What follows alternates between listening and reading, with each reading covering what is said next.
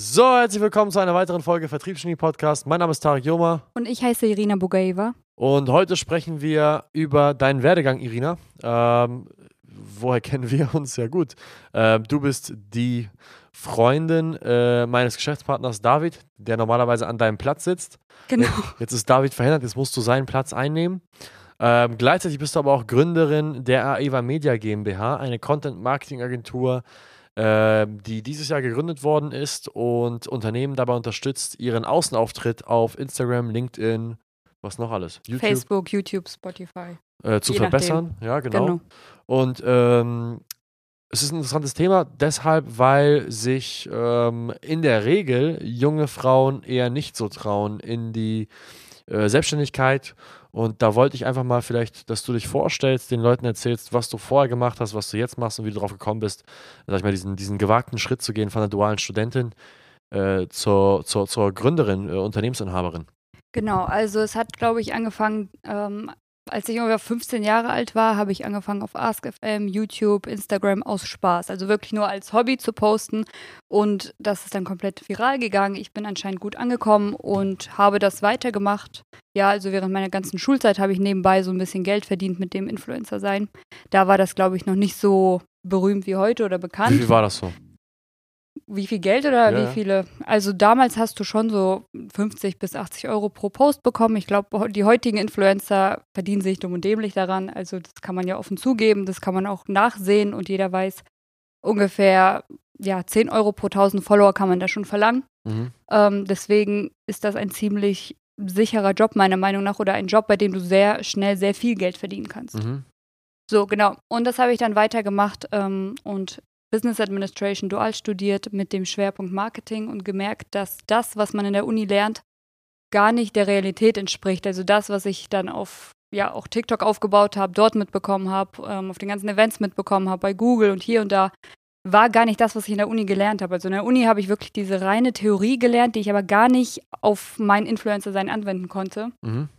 Und ich habe gemerkt, dass einfach für Firmen das Wichtigste ist, sowohl mit Influencern zu arbeiten, als auch eine Persönlichkeit nach außen darzustellen, eine Personenmarke zu werden. Und diese ganzen Themen ähm, wissen die ganzen Firmen nicht, weil sie eben auch nur diese Theorie kennen. Okay. So, abgewandt dann von meinem dualen Studium habe ich mich dann tatsächlich ja getraut. Ähm, meiner Meinung nach war es eher nicht getraut. Das war für mich eher, es wäre für mich getraut gewesen, hätte ich das Studium zu Ende gemacht, weil dann hätte ich ja zero, also dann hätte ich vielleicht ganz viel theoretisches Wissen, aber hätte ja gar keine Praxiserfahrung so richtig im Bereich Marketing gemacht. Mhm. Und ja, ich finde, das ist sozusagen die sichere Stelle für mich. Okay, das heißt, ähm, du hast diese Firma eher aus der Notwendigkeit gegründet, beziehungsweise aus deiner Vorerfahrung heraus. Ähm, du hast gerade einen Punkt angesprochen, dass du gesagt hast, in der Schule, nee, in der, in der, in der Universität wird einem dieses Wissen, wie man zum Beispiel virale Kampagnen aufbaut oder wie man halt einen, einen Unternehmensauftritt online gestaltet, wird gar nicht gelehrt. Ähm, was meinst du, woran liegt das? Liegt es daran, dass das, was man, dass das Wissen, was man dazu benötigt, noch, noch so frisch ist? Oder glaubst du selbst, dass die, dass die, dass grundsätzlich die Dinge, die im BWL-Studium beigebracht werden, nicht notwendig sind? Oder was, was ist da deine Einschätzung?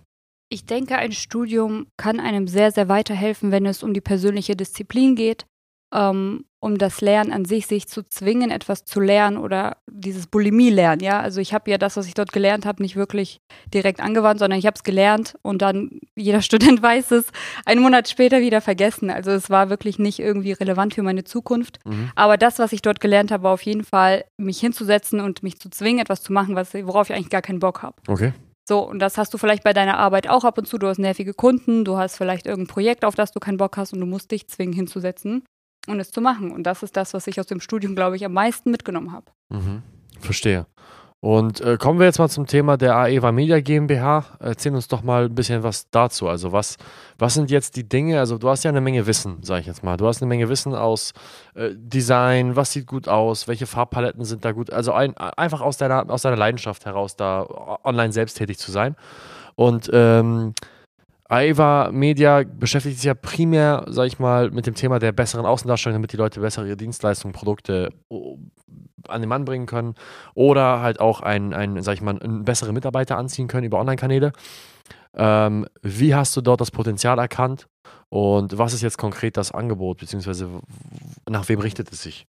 Also wir helfen Unternehmern, Dienstleistern, Einzelpersonen, ihre, ihre Dienstleistung online zu vermarkten, zu präsentieren, aber auch Firmen mit Influencern zusammenarbeiten, zusammenzuarbeiten.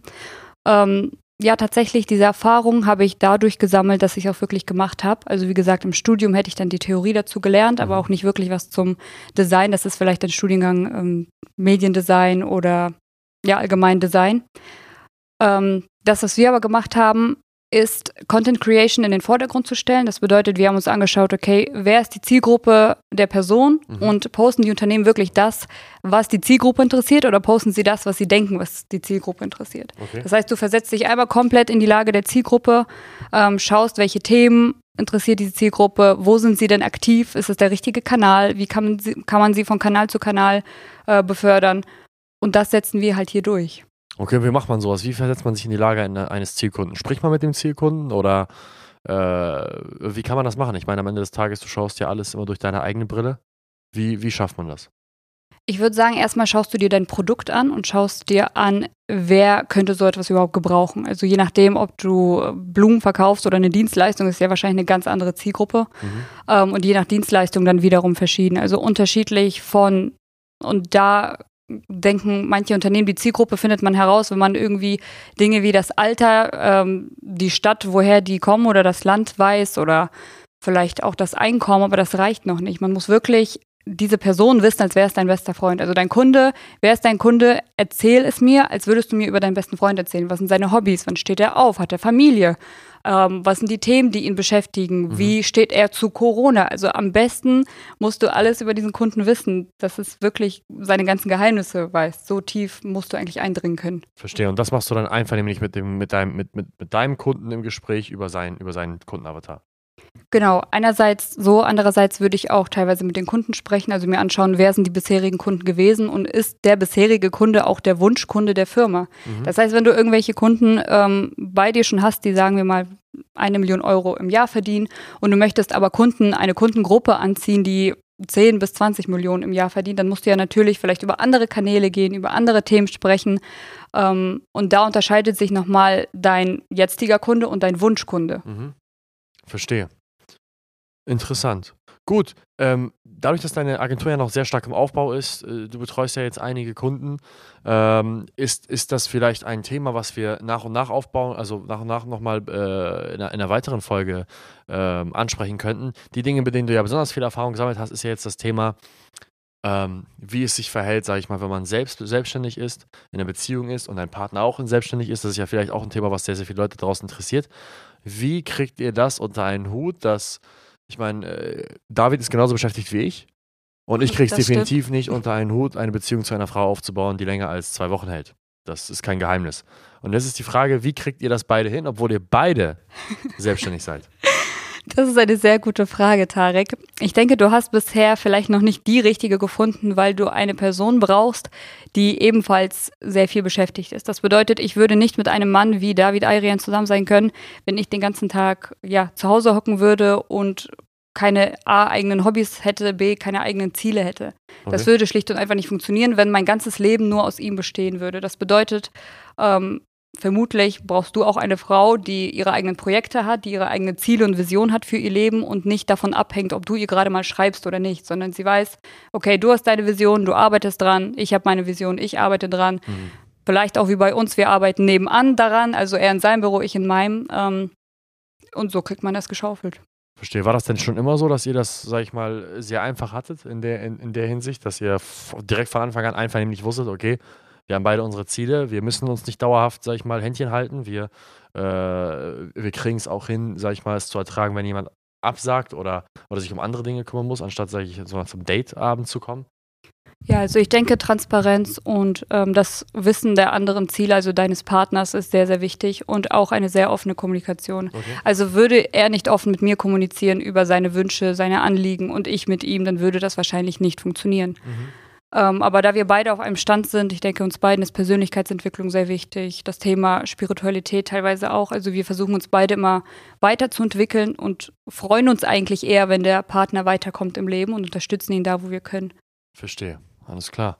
Und das große, große Thema als äh, Frau in der Selbstständigkeit, hast du es ist ja ein viel, viel diskutiertes Thema, dass, dass, dass sehr viele Frauen das Gefühl haben, dass sie es schwieriger haben oder, äh, sag ich mal, mit Unterdrückung zu kämpfen haben. Hast du das ein ähnliches Gefühl?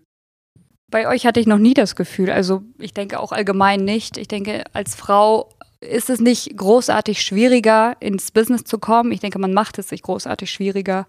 Ähm, es gibt super viele Frauen, die im Business tätig sind, mit denen man sich vernetzen kann. Mhm äh, Kontakte knüpfen kann. Und wenn man denselben Weg gehen, den theoretisch Herren auch gehen, dann funktioniert das genauso gut. Mhm. Ähm, ja, ich denke, bei Männern ist eher so die Stärke, dass sie wirklich direkt ansprechen, was sie stört. Also das bedeutet, du findest irgendwas doof, ne? Du kommst in mein Büro, sagst, Irina, halt die Klappe, das finde ich doof, mach's besser. Mhm. Ich sag Tarek, okay, alles klar, mache ich besser.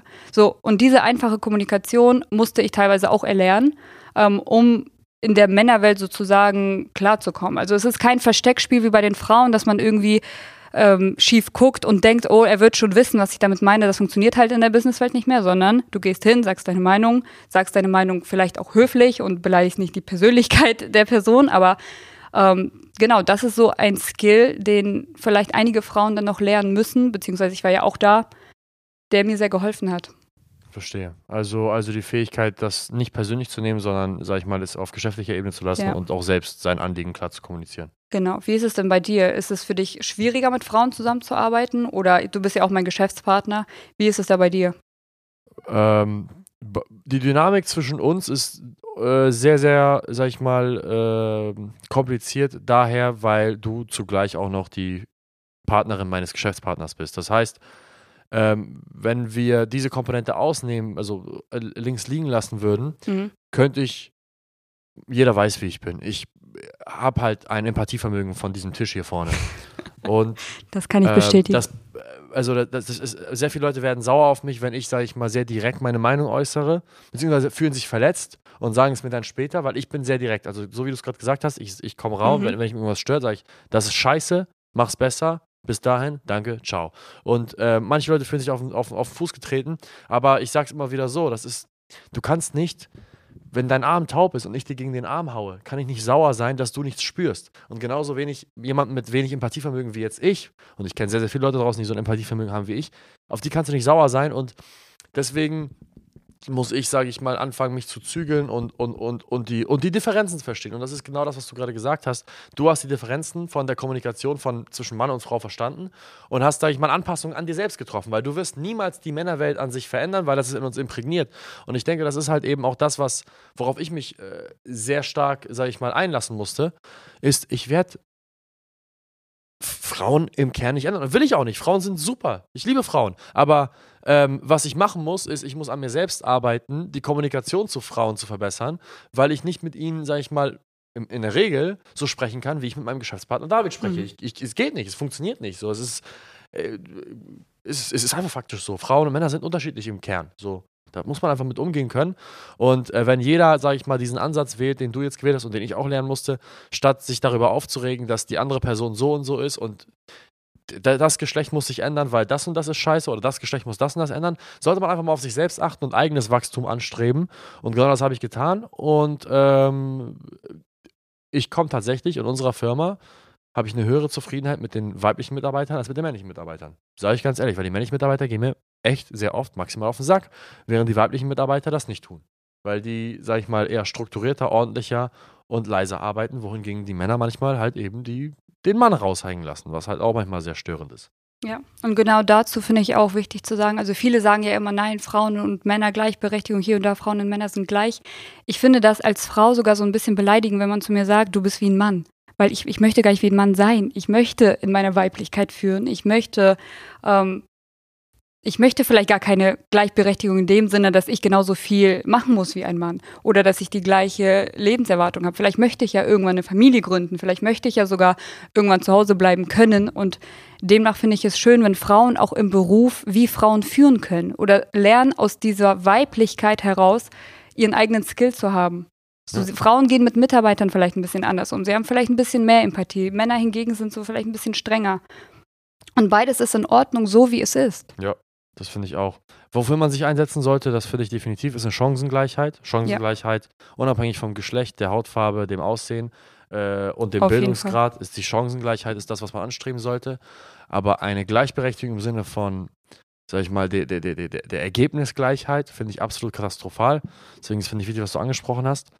Ähm, ist aber auch ein Thema für sich. Das heißt, das können wir sehr gerne äh, in, in, in, in folgenden äh, ja, Episoden besprechen. Ähm, ich würde sagen, an der Stelle, wir haben, danke, dass du da warst, Irina. Danke für die Einladung. Danke, dass du für David eingesprungen bist. Ich habe keine Ahnung, wo der Typ heute ist, aber ist auch scheißegal.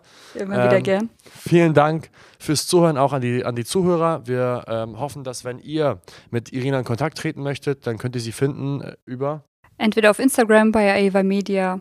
Ich glaube, das ist am einfachsten. genau, AEVA Media, AEVA Media. Äh, oder wenn ihr Lust habt, mit uns zu sprechen bezüglich eurer vertrieblichen Prozesse, dann auf www.saleshex.de. Bewerbt euch dort für ein Beratungsgespräch. Und in diesem Sinne, vielen Dank und bis zum nächsten Mal. Ciao, ciao.